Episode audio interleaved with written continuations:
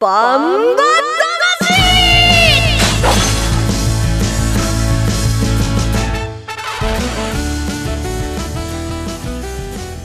こんにちは杉山悦子です。ここからの30分はジャガバンバ魂にお付き合いください。バンバ魂は世界に一つだけの競馬です。唯一帯広競馬場で開催されています万栄競馬の楽しさをお伝えする番組です。そして進行もう一人は十勝毎日新聞社営業局事業部の櫻井陽介さんです。こんにちは。こんにちは。はい。お元気そうですね。皆さんはい。いつも変わりませんよ。はいいつも変わらずね。ね今年は桜が早いですよ桜井さん。えまだでもちょっと今日寒かったですよ、ね三寒四温というけれど、うん。なんだかよくわかんなくなってきましたね。先週なんか25度って日ありましたね。ねでもこっちが20度過ぎましたって言ってる時に北見の天気予報を見ると朝氷点下だったりね。いややっぱ北海道広いですね。ねえ、はい。山の向こうとこっちは違うんですね。っていうはい桜の話と当たり障りのない話をしてから。またそういうこと。で、はい。はい。何か言いたいことあるんですね。いやもう来週ねいよいよもうねあのそうこうしてるうちにこんなねあの万栄競馬もねあのあれですね。あの開幕ですよね。そうですよ。開幕で何かいいことあるんですね。いやバンバ魂もねちょっと今シーズンからはねあのシーズン始まったらちょっとずつリニューアルしていこうかなと思ってます。そうなんだ。そう。え聞いてなかった？き今初めて聞いた。はい。まあちょっといろいろね競馬場のグルメだとかいろいろ競馬場の紹介とかも交えながら、うん。あと魅力のゲストも呼んでいこうかなと思ってます。桜井さんが呼んでくるの？呼んでこないっていうかね 呼んでくるというかまあいろいろインタビューとかしようかなと思ってますね。そうですか、い。ろいろ企画があるようですね、楽しみにしています。人事みたいに。言ってる。はい、えー、さて、えー、今週のバンバ魂はゲストをお迎えしています。アテナ統合獣医ケア万栄競馬診療所代表獣医師の福本夏子さんです。専門的な話聞けそうですよ。結構ね聞きたいこといっぱいあるんですよ、ね。時間ないからね、桜井さん聞きたいけどね。はい、お姉さんに任せます。コマーシャルいきます。1トンを超える馬900キロの重り200メートルの戦い残り 10m8 番の目白剛力先頭だ。一馬身とじわりと突き放して残りわずか8番目白剛力です。世界で一つだけの競馬。帯広競馬場。バンエイト勝ちザキヤマ楽しむとこ見てみたい。はい。競馬競輪オートでもどこでも楽しめる。スマホあるなら始めなきゃ。全部楽しんだもん勝ち。オッズパー。農家から直送の新鮮野菜。地元素材のスイーツとこだわりのコーヒ機能的でおしゃれなギアが揃ったアウトドアショップ。ーやっぱり食べたい十勝名物豚丼。絶対行きたいショッピングモール。そこはどこ？帯広競馬場十勝村。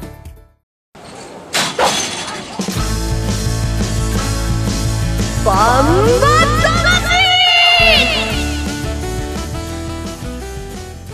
それでは今週のバンバ魂のゲストをご紹介したいと思います。今週のゲストはアテナ統合獣医ケア万栄競馬診療所代表獣医師の福本夏子先生です。登場の前にまず簡単ですけどプロフィールご紹介したいと思います。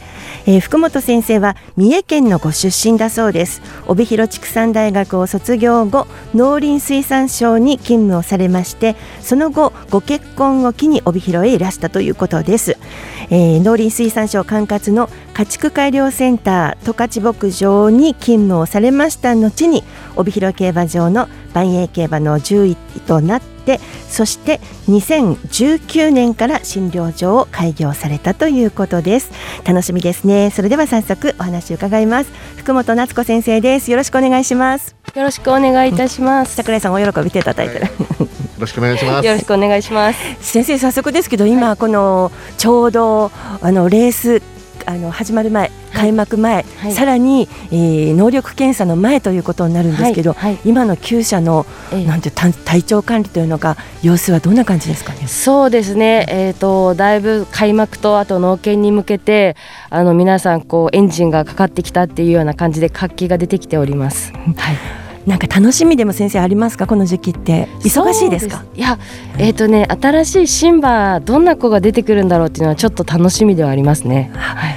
そういう見方もあるんですね。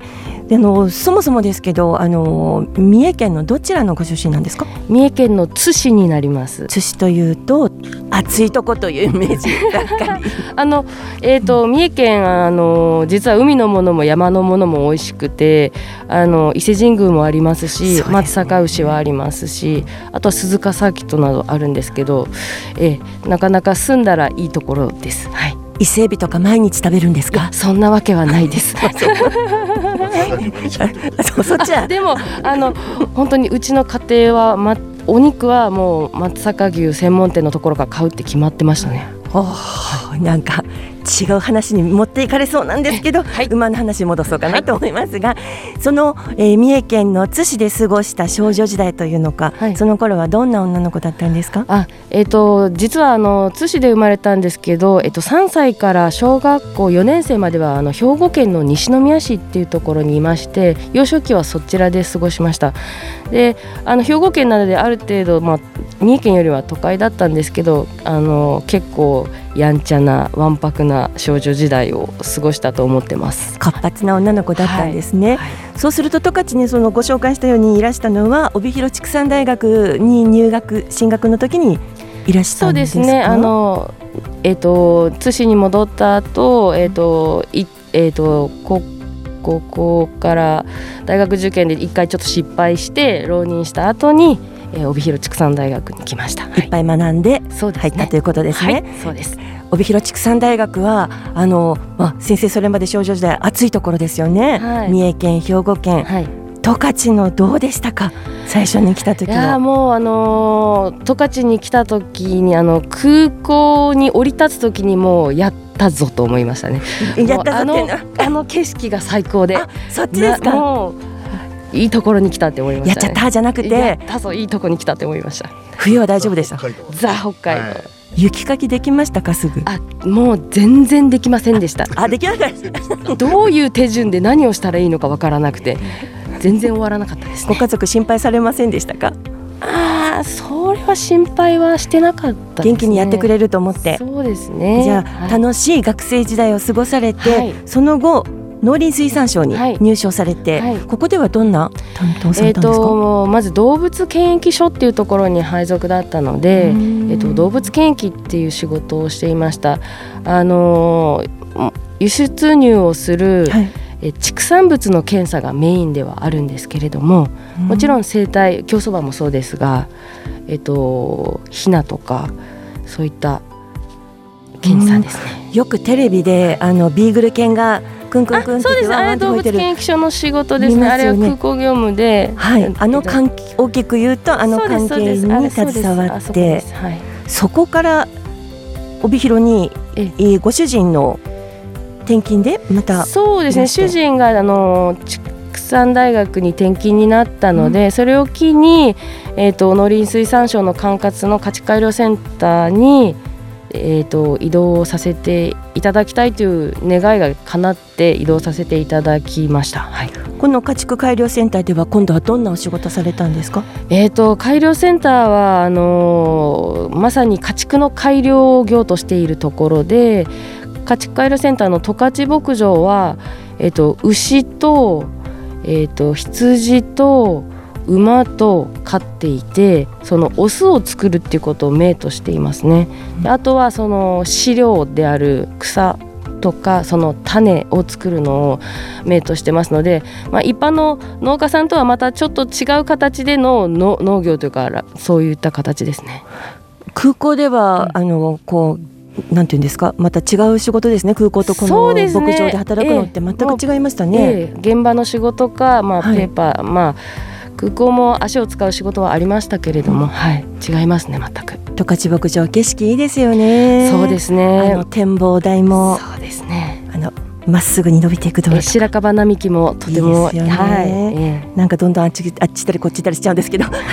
そして、えー、獣医師としてまた新たなところに着いたことになるんですね。すね。はい、えっ、ー、とそのえっ、ー、と動物検疫所にいた時にはもちろん獣医師の免許を生かした仕事はしてたんですけどあの臨床ということでやってたわけではないんですが家畜改良センターではやはり動物を飼っているということで、まあ、治療ということを任されるようになってそこで初めてその動物の治療を携わるようになったんですけれども、まあ、その中でもその、えっと、改良センターが飼っているのはバンバなのでそのバンバの治療っていうのがあのとても難しくて悩ましかったんですけれども一方で面白かったというところですかね。改良センターはあのなんていうんですか研究もあり現場もありですけど万栄競馬に来るともうとにかく現場じゃないですか。そうですね。朝から晩まで。現場ですね。本当にあの一時の火消し業務ですね。はい。うん。はい。あのなんて馬って強いバンバーは強いですし対応能力もあると思うんですけど例えば今この春先によくまあ体調壊すというのか何かありますか？この季節ならではそうですね。あの人もやはり春先に体調を崩される方多いと思うんですけれども馬もやはりそうでしてこの気温差とかいろんなものが関係すると思うんですけどえっ、ー、と風邪をひいたりっていうのもやはりありますしあとは春ならではの何ていうか皮膚病が出てきたりじんましんが出てきたりっていうようなことはありますね。人間と割と似てるというのか、一緒のところ多いですね。え生態は同じなんだと思います。そういうあの着実にキャリアというのか実績経験重ねてきてそして2019年に診療所を開業された、はい、このきっかけは何だったんですか、ね、えー、っとですねまずそのなぜ万栄競馬に行ったかっていうところからお話ししたいんですけれども、はい、やっぱりその改良センターで他の家畜もいた中でやはり馬がとても面白かったっていうのはあの馬の獣医さんがあのみんなとても優しくてあの臨床をやったことがなくて困ってる私がそのどうしたらいいかっていうことを問いかけた時に皆さん親身になって教えてくれたんですね。それで結果もついてくるっていうのがとても面白くてでその中で馬をやりたいっていうところで万栄競馬場に入ったんですけれども、えっと、競馬場の中で獣医師をやるにあたってやっぱりその自分がやりたいってようにあの治療をやっていきたいしそのアドバイスをしていきたいっていうところが大きくなったので、まあ、リスクはあるんですけれども自分の思うようにやりたいっていうことで開業させていただきました。またあの厩舎のこの雰囲気というのか、まあ、雰囲気だけではなくて現実、はい、すごく過酷でもあると思うんですけどどうでしたか？そのなんかギャップでもないですけど環境の違いっていうのに驚いた点ありましたか？えー、っとですね、まあ、実は自分が家畜改良センターにいた時に、えっと、バンバを見てる先生はあの万栄競馬場にやっぱりいたわけでその当時開業されていたその森田先生っていうも、はい、とても優秀な先生がいらっしゃったんですけど、はい、彼にとてもあのいろいろ教えていただいたので、うん、環境のことはある程度は分かって中には入りました。大変なことより、まあ、戸惑うことはないでしょうけどんって思うことがあっても好きとかやりがいがあってどんどん前に進んでいた感じですね。そうですね。まあ、あとは年も重ねてますので、ある程度のことはこうちょっと耐えられるというか、はい。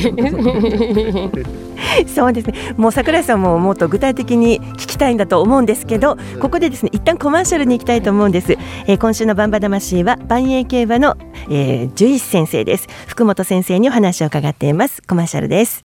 1トンを超える馬、900キロの重り。200メートルの戦い。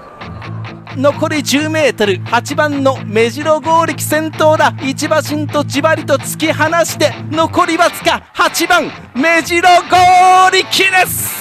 世界で一つだけの競馬帯広競馬場。バンエイト勝ち。ザキヤマ楽しむ投稿見てみたい？はい競馬競輪オートレース。いつでもどこでも楽しめる。スマホあるなら始めなきゃ。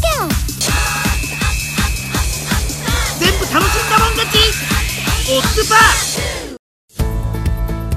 農家から直送の新鮮野菜。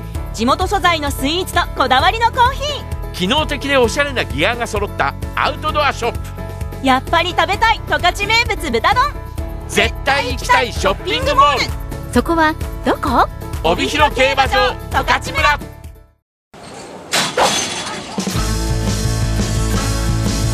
バンバ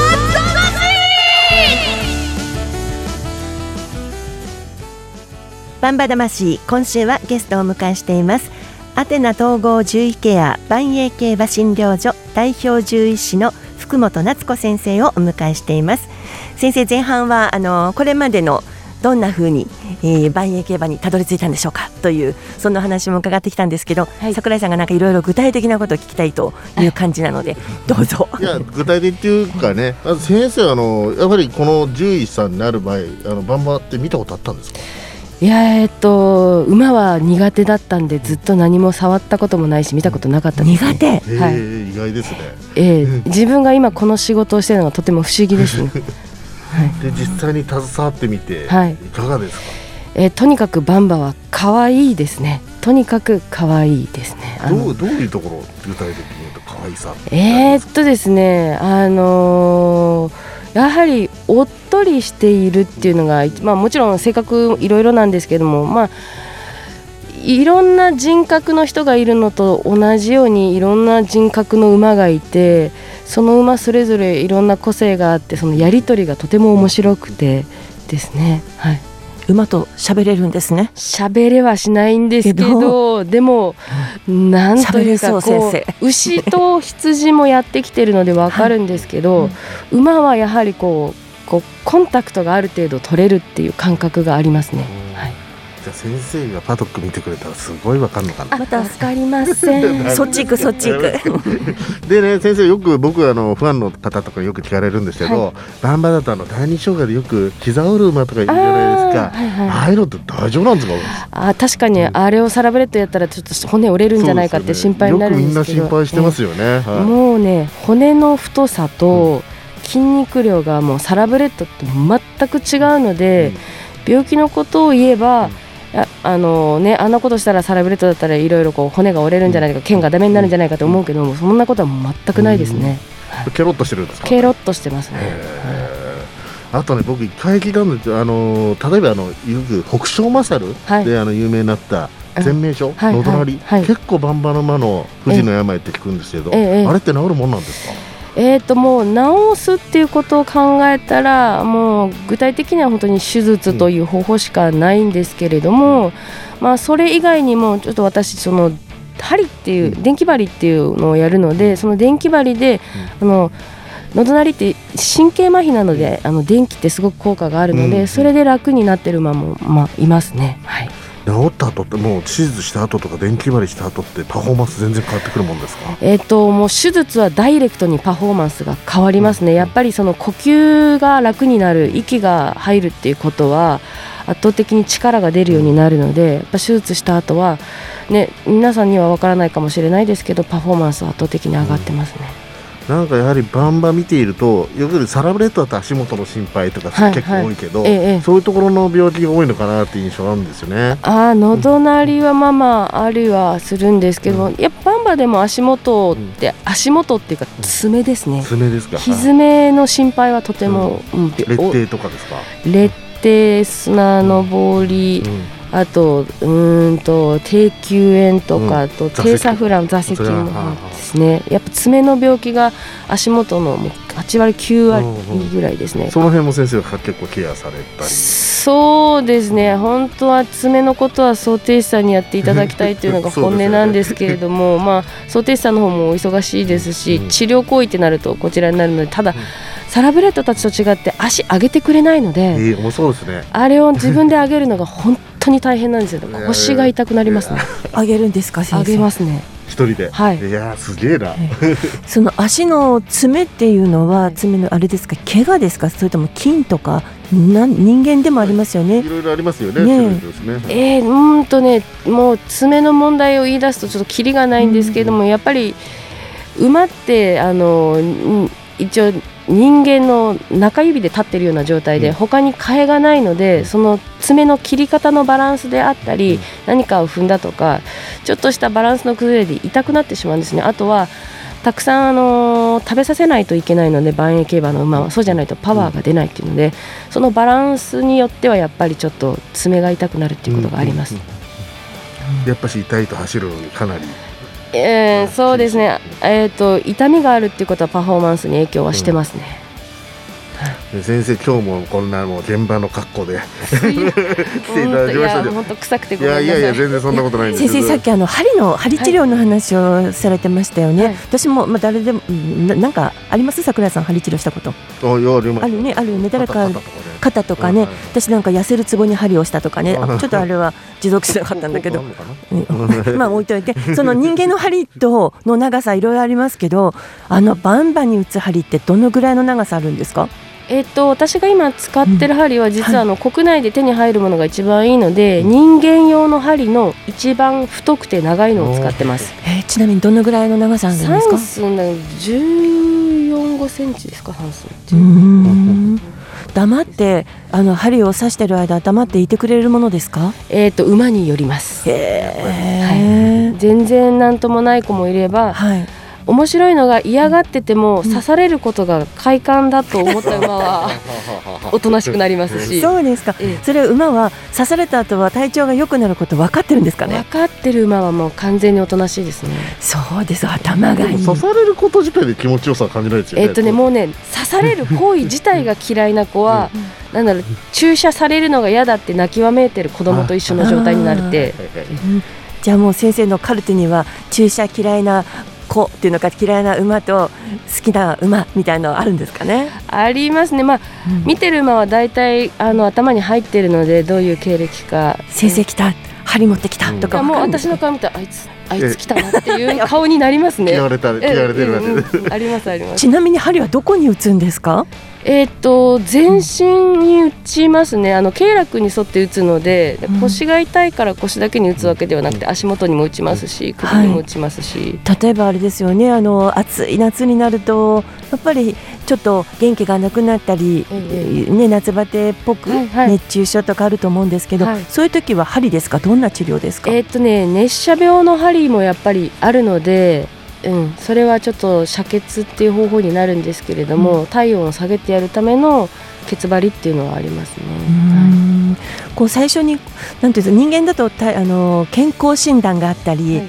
い、ろんな、ね、チェックする機能っていうのかそういうのはありますけど、馬は先生はどこを見てあのい,、まあ、いっぱいあると思うんですね。歩き方から、ね、あると思うんですけどどこを見て馬の体調どうかなって見たりするんですか？えっと、まず来る時の歩様は見ます。歩き方ですか、えーそうですね。歩き方は見ます、で入ってきた後、えっとそのやっぱ針をやるので全身チェックをするんですね。でえっと、診断血っていうツボがあるのでそこに沿って全部診断血をなぞっていくんですけれども、もう大体その触った感覚でこの馬今体調いいなとかどうかっていうのは分かりますね。あやっぱそうですね、ん目とかどうですか？目目。は、まあ本当に体調悪い子は目がやっぱり光がなくなってるっていうか、シャキッとしていないっていうところはあるんですけれども。あとキューミンさんから食欲はどうだとかいろんな情報を聞いてなんですかね？そうですね、まあ、食欲の問題であればそうなんですけれども、まあ、あの競馬場の中の診療所なので病気の場合で来る時とレースのために来る時と2パターンあるので、まあ、そのパターンごとに分けて治療しますね。今代表獣医師というふうにご紹介したんですけど、はい。今競馬場の中には何人ぐらいのまあ所属というのかお医者さんがいらっしゃるんですか？馬の、えっと私は今一人でやっているんですけれども、えっと時々ちょっとお手伝いに来てもらってる獣医さんがもう一人いて、うん、一人もしくは二人で今やっていてで診療所がもう一つあるのでそこには獣医さんが二人いるはずで、あと往診で来てる方が二人はいるはずです。はい夜もやっぱり心配な時ありますよね体調を崩している子がいて、